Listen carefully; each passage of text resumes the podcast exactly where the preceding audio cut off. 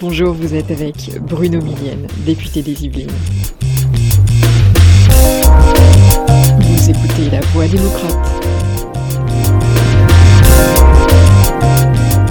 Bonjour les amis, euh, je vais inaugurer aujourd'hui un nouveau euh, moyen de communiquer avec vous via podcast pour vous donner un petit peu mes impressions sur ce qui se passe au cours des semaines, que ce soit au niveau politique ou sur des faits marquants de la semaine, afin de vous informer de mon opinion à ce sujet.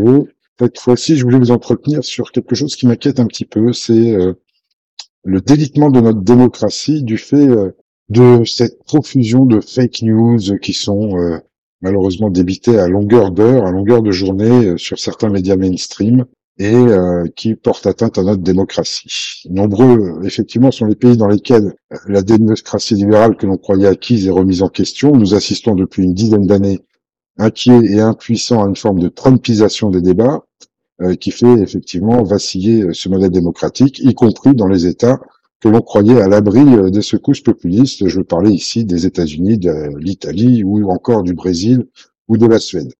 C'est une vague puissante et mortifère. Elle avait jusqu'à présent épargné la France qui, euh, malgré cette montée progressive euh, des extrêmes, a toujours réussi à écarter du pouvoir les populistes et, les démagogues de tout poil.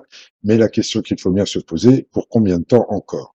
Ce populisme, qu'il soit de droite ou de gauche, a tissé sa toile habilement en construisant discrètement son socle électoral sur les frustrations nées d'une part de la désindustrialisation et de la métropolisation en outrance menée dans les 40 dernières années, mais aussi dans un contexte d'individualisme et de déresponsabilisation exacerbée.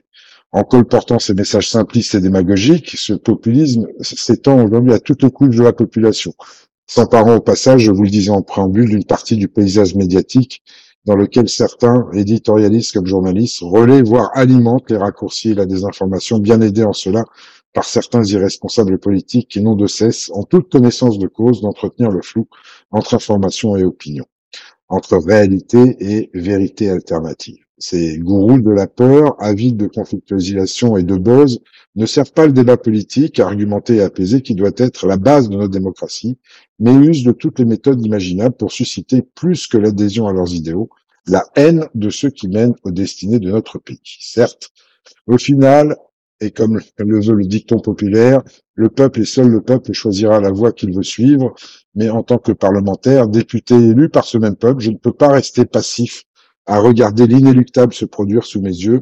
Il me faut, il nous faut réagir avec calme et sérénité, mais de toute urgence. Cette démocratie qui en France est notre bien le plus précieux, nous devons à tout prix la préserver pour sauver le président, pas pour sauver le président, pardon, ni le gouvernement, mais bien le pays tout entier. Euh, lors des élections euh, présidentielles et législatives de 2022, le message envoyé par les Français a été clair. C'était un oui, mais. Oui, Monsieur le Président, nous vous avons réélu à la tête du pays, mais plus avec la même confiance qu'en 2017. Et pour que vous en ayez bien conscience, nous ne vous avons pas donné de majorité absolue à l'Assemblée nationale. Et ce message s'adresse aussi à vous, mesdames et messieurs les députés. Êtes-vous capables, quel que soit votre bord politique, de travailler ensemble pour l'intérêt supérieur de la nation? Force est de constater que si nous avons réussi à constituer des majorités de circonstances pour faire aboutir la plupart des textes, en dehors des textes budgétaires et de la réforme des retraites, nous n'avons jamais embarqué l'ensemble de l'arc républicain de notre Assemblée.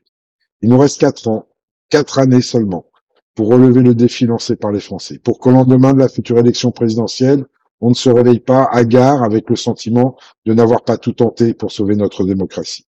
Pour cela, j'en appelle à tous les députés qui ont, au-delà des ambitions personnelles, la démocratie chevigné au corps. Créons sur chaque texte de loi des groupes de travail transpartisans de la gauche à la droite républicaine, des communistes euh, aux républicains et écrivons enfin cette page de l'histoire de notre République qui veut que, par la volonté du peuple, le Parlement décide.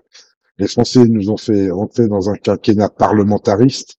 Montrons-nous dignes de leur confiance. Ainsi, peut-être, arriverons-nous à apaiser le pays et à sauver notre démocratie face aux assauts des populistes. Il est plus que temps d'agir.